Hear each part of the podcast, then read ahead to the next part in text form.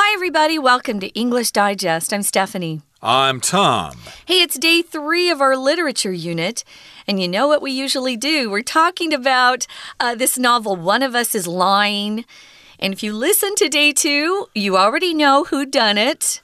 We revealed the killer. Um, but today we're going to focus on the author of the book, Karen M. McManus, and also maybe some of the themes that you yourself have already kind of uh, figured out as we've gone through these. Hey, maybe some of our listeners, Tom, have actually read this book. Could be indeed, and uh, this is a young person's novel, a young reader's novel that young you adult, can enjoy. Yeah. Young adult novels, indeed, we've talked about those quite a bit because we feel they're suitable for our dear students' Mm-hmm. reading comprehension ability. Uh, we would not suggest you read Ulysses by James Joyce, for example. uh, even I couldn't handle that. But uh, we are talking about One of Us is Lying, and uh, not only are we talking about the book, but we're also talking about the author herself, mm-hmm. Karen M. McManus. So let's find out about her and some other things in today's lesson. So let's get to it. Let's read through the entire contents one time.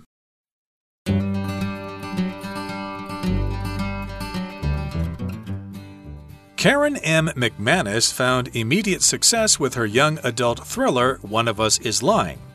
McManus continued to write in this genre and has produced numerous other suspenseful novels. She obtained a bachelor's degree in English and a master's in journalism, which helps her when writing the media aspects of her stories. So far, One of Us is Lying has been the best received of her works. The book was adapted into a TV series that was broadcast in October 2021. One theme that is explored in the book is gossip, and in particular, how social media has boosted the reach and power of gossip. Simon's Gossip app grants him a huge amount of influence, though not popularity, and the fear of being exposed haunts the Bayview 4 as well as everyone else in the school. Moreover, social media creates a permanent record of the students' transgressions. Simon's app has become a dominant part of life at Bayview High and reflects the power of gossip and social media in real adolescents' lives. Another concept that's explored is popularity and fitting in. Simon's frustrated desires of being a popular, respected student send him down a dark path. Cooper seems a typical popular high school jock, but he's living a lie. Addie is crushed when she loses her popularity, yet this actually helps her find out who she really is. Nate doesn't care about being popular, and this makes him the most likely suspect in most people's eyes. The power of high school gossip weaves into this theme and demonstrates how closely connected the two ideas are. Okay, guys, let's dive in. Day three, as we always do, we're going to take a, a little bit of time and look at the author herself. Karen M. McManus is how you say her name. She found immediate success with her young adult thriller, One of Us is Lying. So if you have immediate success, you're not like some of these poor painters from uh, before the 1900s, especially, who worked their whole lives producing masterpieces which never sold or no one knew about, so they died in poverty. Lucky Karen got to be born in this uh, current day, this modern day, and she found immediate success with her young adult thriller. Here we're talking about it being a thriller. A thriller is also a way to describe these kind of movies and books where someone's you know being killed or is being pursued or has been killed already and you're trying to find out who who who is the real killer before somebody else dies. And in this case, it is a thriller because these four kids look like they're going to be, one of them is going to be convicted of murder and spend the rest of their life in prison if we don't find the real killer. Uh, indeed. So that's basically the idea of our featured novel. One of Us is Lying. And let's talk about the author herself, Karen M. McManus. She found immediate success with her young adult thriller. One of Us is Lying. So it's a thriller, which means it's very thrilling to read. Uh, yes, mystery novels are like that. They're real page turners. They're very gripping because you want to find out what happens next and who the guilty person is. And McManus continued to write in this genre and has produced numerous other suspenseful novels. So I guess she likes this particular genre, which is thrillers or detective novels, mysteries as they're also called. So that's the genre there. There are other genres of writing like science fiction or nonfiction, romance, etc. Those are all different genres of literature. A genre is just a different kind of something. Yeah, it's a form or a style of something. Usually we use genre to talk about something that's artistic, like music genres or literature or even movies, you know. Um, here, of course, we're talking about literature. And the reason why we don't pronounce it genre or genre or genre is because it's French and it's weird. So just learn how to say genre and you'll be fine. Now, she's also produced numerous other suspenseful novels. So, something suspenseful, you could also describe it as keeping you on the edge of your seat. If someone's on the edge of their seat in a movie, theater, or even at home reading a book, it's because it's really exciting, it's thrilling. You don't know what's going to happen when you turn the page. I love movies like that.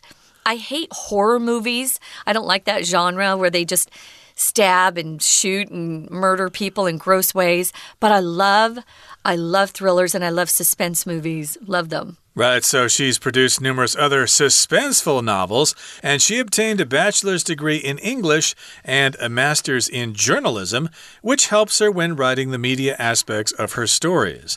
So she went to undergraduate school and got her bachelor's degree in English, that's your undergraduate degree, and then she went on to get her master's degree in journalism, so she knows a lot about the English language, and then she also knows how to be a reporter. And knowing how to be a reporter helps her when writing the media aspects of her stories. She knows how the media works, how newspapers work, and now how websites work and stuff like that. Of course, if you go to journalism school, you'll learn how to be a reporter uh, in every possible media. You can also say she earned a bachelor's degree in English and a master's in journalism. So to obtain means to get, to acquire, to secure something. So she probably had to work to get those degrees. Most of us do that go to college or and then go on to get uh, master's or PhD degrees. So this helps her when she's writing about the media parts or aspects of her stories. So far, one of Us is Lying has been the best received of her works. So that's the one that's been most popular in terms of the public. So if it's well received or best received, it means people like what you're doing.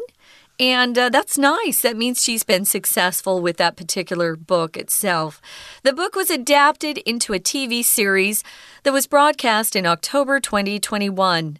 So it's most likely on a streaming platform somewhere. Maybe network, um, Netflix has it. There are other streaming platforms these days. I can't keep up with them all. Uh, so you might want to check into that.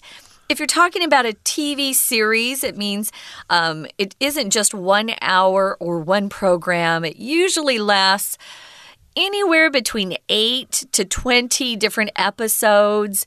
Um, so it's a TV series. So you're not finished after just the first hour or two. You continue to watch it.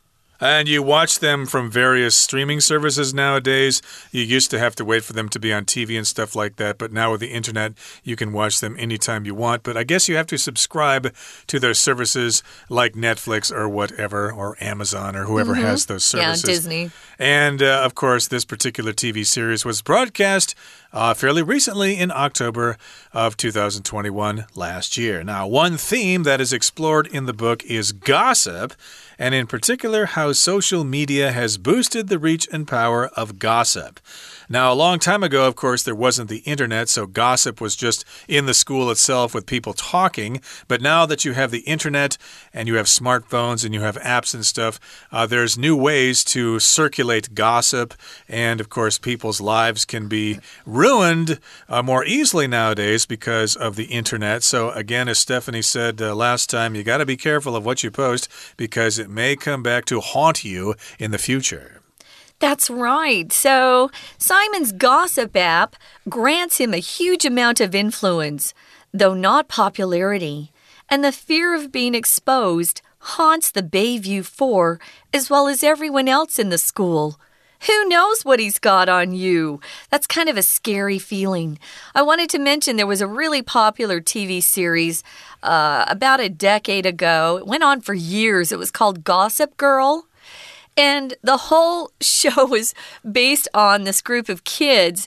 You started following them in high school and then they went on to college. But yeah, gossip was a big part of their relationships with each other and if they liked each other or hated each other at the moment. So yeah, it's a popular thing. Now, this is one theme that's being explored in the book and that's gossip. A theme is just um, sort of the overall feeling or idea, the subject of something. It could be the theme of a talk, a piece of writing, a person's thought. It could even be the theme of an art exhibition. So if you're an artist and you um, maybe you take photographs and you post all your photographs and they have a theme of outdoor or nature or maybe love. It could be anything. Well, her theme or one that is explored explored in this book is gossip, of course, and in particular, how social media has really increased the reach and power of gossip. It's really easy to post gossip these days, and you don't have to be a reporter to do it. Exactly. But back to Simon here. Remember, he's the guilty person in the story. Uh, he wanted to be popular, but uh, he wasn't, even though he enjoyed a lot of influence. And then we've got the four kids, the Bayview Four, and the fear of being exposed haunts the Bayview Four as well as everyone else in the school. So you're always worried that your secret is going to get out, that it's going to be exposed. You might have some skeletons in the closet, things that you want to keep secret. So everyone, of course, is afraid, that, oh, they're going to expose me, and the fear will haunt them. If something haunts you, it scares you. You're afraid that this is going to happen. I just said a couple of seconds ago that you should be careful of what you post online because it might come back to haunt you in the future. It may scare you in the future and cause problems for you. Yeah, haunt also gives this feeling of always bothering you. It disturbs you. It's always there. It's persistent. So if uh, something you post come back comes back to haunt you, it's going to be something that really disturbs and bothers you, and you'll keep thinking, "Why did I put that online?" Or "Why did my mother post a picture of me naked in the bathtub when I was oh, no. seven? Yeah, so make sure your parents aren't posting things about you and your life that might embarrass you later as well. Parents should be responsible when they're posting as well. I know one of of my sisters won't post any photos of her children mm. because she feels like it's not safe. So make sure you uh, think about things before you post them. That will keep you safe and also keep you from regretting things you posted in the past. Right now, we're going to listen to our Chinese teacher and then we'll be back to continue. 听众朋友，大家好，我是安娜。我们昨天跟前天带大家看了《看谁在说谎》 One of Us is Lying 这本小说，好，那它的作者是谁呢？其实作者是 Karen M. McManus。那其实 McManus 他就是借由这一本青少年的惊悚小说发布之后呢，立刻就成名成功了。所以后来呢，McManus 其实一直用这种文学题材在写作，然后创作了很多其他的悬疑小说。不过，其实他本来就有英语学士学位跟新闻学的硕士学位。所以呢，其实有助于他撰写故事媒体当中的这个层面。我们看一下第一段，在第三句的地方，第三句有看到一个补充性的关系子句，先行词是 a master's in journalism。master's 这指的是硕士学位，那么先行词是新闻学当中的硕士学位，逗点之后的会取指的就是新闻学硕士学位。这样子的学位，这种专业呢，帮助他在媒体方面的描述会是比较专业的。那当然，到目前为止，看谁在说谎是他最受欢迎的一个作品。我们看同样这一段的第四句，只要看到前面的 so far，指的是到目前为止，就会搭配着是现在完成式，因为它的时间已经切了一段，某一个时间点到现在为止，所以会搭配现在完成式。那么这本 One of Us is Lying 呢，其实是最受欢迎的其中一个作品。而且它欢迎到一个什么程度呢？在西元二零二一年的时候，十月播出了，因为它被改编成电视连续剧。那当然，这个书、这个电视连续剧或者是小说，它一定有很好看的一个主题，大家都有兴趣的一个主题，才会这么受欢迎。当我们在探探讨文学作品或者是所谓故事电影的主题的时候，我们通常会用 thing。出现在第二段第一句这个地方，one thing，其中一个主题是什么呢？其实就有关于八卦、流言蜚语。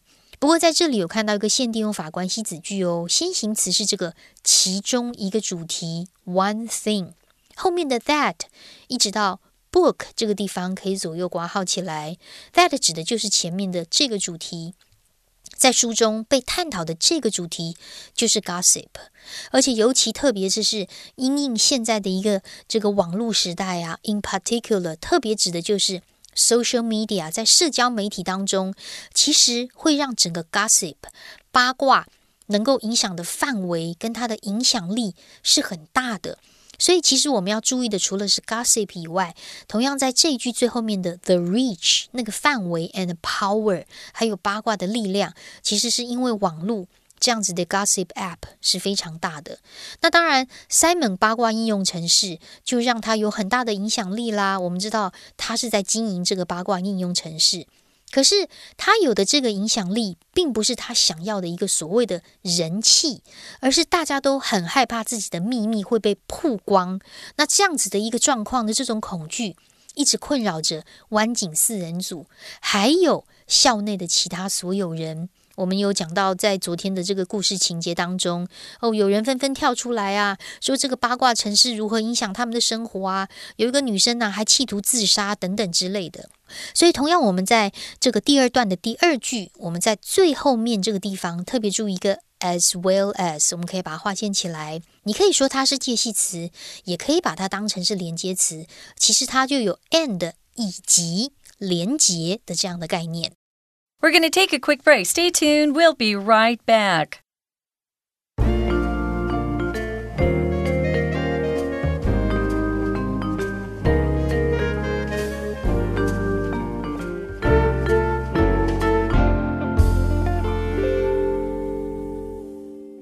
Okay, welcome back, everybody. We're talking about some of the themes and ideas in our featured novel, One of Us is Lying, by the American author Karen M. McManus. I think she currently lives in Massachusetts somewhere. She's from that part of the country. But in any case, we're talking about some of the themes. One of the main themes of this book is the power of gossip. And again, Simon had an app and it gave him a lot of influence, but not popularity. And then the fear of being exposed haunted the Bayview Four, and then everybody else in the school were scared that their secrets would be revealed as well. Moreover, or in addition, also, social media creates a permanent record of students' transgressions. So if something's permanent, it's there forever. Well, not forever, of course, eventually it will be erased, but like the earth here uh, will be eventually destroyed by the sun when it billows out to be a red giant or something like that. But still, if something lasts a really, really long time, then it is permanent. Yeah, it just remains unchanged for an indefinite period of time. It's there for a long time. The, the opposite of permanent would be temporary. So just know that even even though you delete something from online, it's there forever. The internet never forgets. You can't really delete anything unless you're Google. And I think they've figured out how to delete things. So, social media creates that permanent record of the students' transgressions. A transgression is a word we use to talk about someone who is um, maybe doing something that's immoral, goes past the line, uh, that they shouldn't cross that line, but it, it uh, not quite uh, something you would say, oh, they're committing a crime. They might be breaking a rule. If you break rules, you have to pay a fine, but they don't throw you in prison. But if you commit a crime, there's a, a, likelihood that you might end up in prison. Well, these students have these transgressions like you know, cheating on a test. They're not going to throw you in prison for cheating on a test, but it will be on your permanent student record. And you don't want your future bosses to see that sort of thing. Simon's app has become a dominant part of life at Bayview High. If something's dominant, it is the strongest part of something. So it's not uh, something that people can just dismiss or ignore. It's important, it's powerful, it's influential. And if someone says you're a dominant athlete, it means you're one of the best and it's hard to beat you. Right. So, of course, everyone's worried about this app. Everyone's worried that uh, their secrets will be exposed. So, it's a part of life at Bayview High. And it reflects the power of gossip and social media in real adolescents' lives. So, I'm sure a lot of our listeners out there are teenagers going to high school, maybe uh, junior high and stuff like that. So, you know the power of gossip and uh, you're worried about bullies and people finding things out about you all the time. So, indeed, uh, online make this even more scary. And another concept that's explored is popularity and fitting in. Of course, this also is something that you need to worry about when you go to school. Are you popular? Uh, do people like you? And do you fit in? Do you belong? Or are you an outsider? Are you a weirdo or something like that who's going to be bullied? So these are concerns that kids have to worry about all the time. I think some kids really do think that uh, the popular kids always fit in, but that's not true. Everyone has times in their lives, especially junior high and high school, where you really don't know if uh, you fit in or if people really like you or they're just pretending to like you because they want something from you. Maybe you're a math genius and you know, suddenly you become quite popular because people feel like you can help them with their homework Everyone has these moments of insecurity. So, Simon's frustrated desires of being a popular kid or respected student send him down a dark path. Dark here just means evil, um, depressing, a path that you shouldn't want to go on. Beware of those dark paths. And Cooper seems to be a typical popular high school jock. Jock is a, a casual, informal term for athlete, but he's living a lie. He's pretending he's macho, he loves girls, he probably dates the most beautiful, popular cheerleaders, but he's not really interested in them. He probably has a crush or likes some sort of guy in uh, high school instead, but doesn't say anything. Uh, there's probably a lot of people out there living a lie. Maybe they're managers in companies or they're working in finance and stuff like that. But they really don't like it. They like the popularity, they like the, the salary. Their parents pressured them into it or whatever. What they really want to do is be a tea farmer in Nantou or something like that, or a school teacher somewhere. Why not? Exactly. So, yeah, some people are probably living a lie. They're not really living the life that they're supposed to be or that they really want. And Addie is crushed when she loses her popularity popularity, yet this actually helps her find out who she really is. So, yeah, maybe being popular is actually a curse. Maybe it uh, blinds you to who you really are. So, actually, when Addie loses her popularity, when people don't like her as much, she actually can reflect on herself and uh, find out who she really is, and then she'll know what to study in university or whatever. Oh, that's nice. If you say someone's crushed, it doesn't mean someone is kind of uh, beaten down or pressed down into some sort of powder. Here it means you have this overwhelming feeling of disappointment, maybe embarrassment. Uh, maybe you've lost a competition and you just feel so bad, so down about it. You're crushed. Or maybe someone breaks up with you and you can say, Oh, she's crushed, her heart was crushed, or, you know, you just feel really bad. Well, she's crushed. She feels like she has even less self worth or self confidence than before because she loses her popularity. But as Tom said, this can actually help people. Take a, a, take a break and kind of find out who they really are. Nate doesn't care about being popular. He's the drug dealer. But uh, this makes him the most likely suspect in most people's eyes. Yeah, I'm sure. Because he's already a criminal. If you're selling drugs, uh, you're a criminal already, even though the police haven't arrested you. Now, the power of high school gossip weaves into this theme and demonstrates how closely connected the two ideas are. Yeah, isn't that true? So, this idea of gossip and popularity and fitting in, and how gossip can really destroy lives and make it harder for kids to fit in and to be popular. Yeah, I was not popular in high school, but I didn't really matter. It didn't really matter that much to me because uh, I realized that being popular had its own restrictions and things like that, and you had to behave a certain way.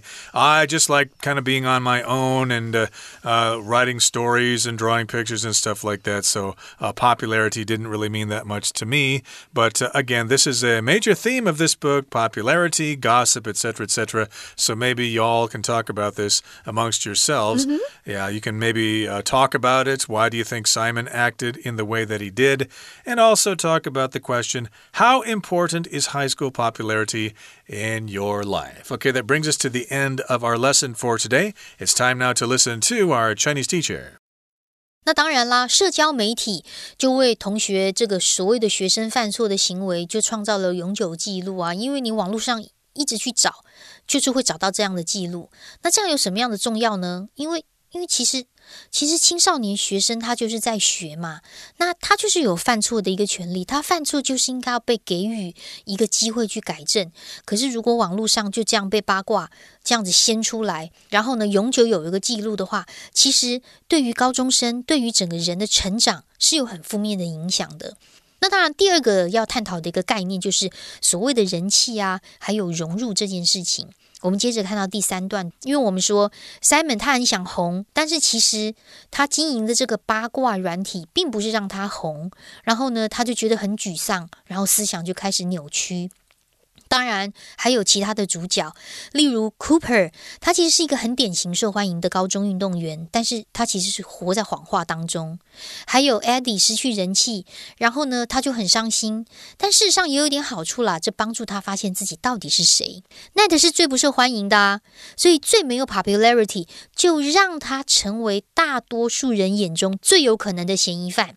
我们看一下第三段第五句的地方，makes。Him the most likely suspect，使他成为最可能的嫌疑犯。所以在这里的 make 其实是一个不完全及物动词的用法。我们在 make 后面加受词，还要加上补语，补充说明这个受词 him 是什么样的一个身份，或是什么样的形容的状况，或甚至什么样的地点。所以，高中的这种流言蜚语的力量交织在这个主题当中，这两个概念其实是密切的关联，而且也很符合现在青少年的生活。所以，看谁在说谎才会这么红啊！如果有空的话，大家不妨欣赏看看哦。我是安娜，我们下次见。That's it, guys. Thanks for joining us for a literature unit. We hope you get a chance to pick up a copy of this book, One of Us is Lying. I would read the book first if I were you, and then then, you know, get onto uh, the internet and stream it and see if the version, the adaptation, you could say, of the novel is as good as the novel was itself. Usually the book's much better because they have more time and your imagination is actually better than a lot of uh, producers and directors' imagination. So it's kind of fun to look into. That's all the time we have, though. Join us for our next program for English Digest. I'm Stephanie. And I'm Tom. Goodbye. Bye.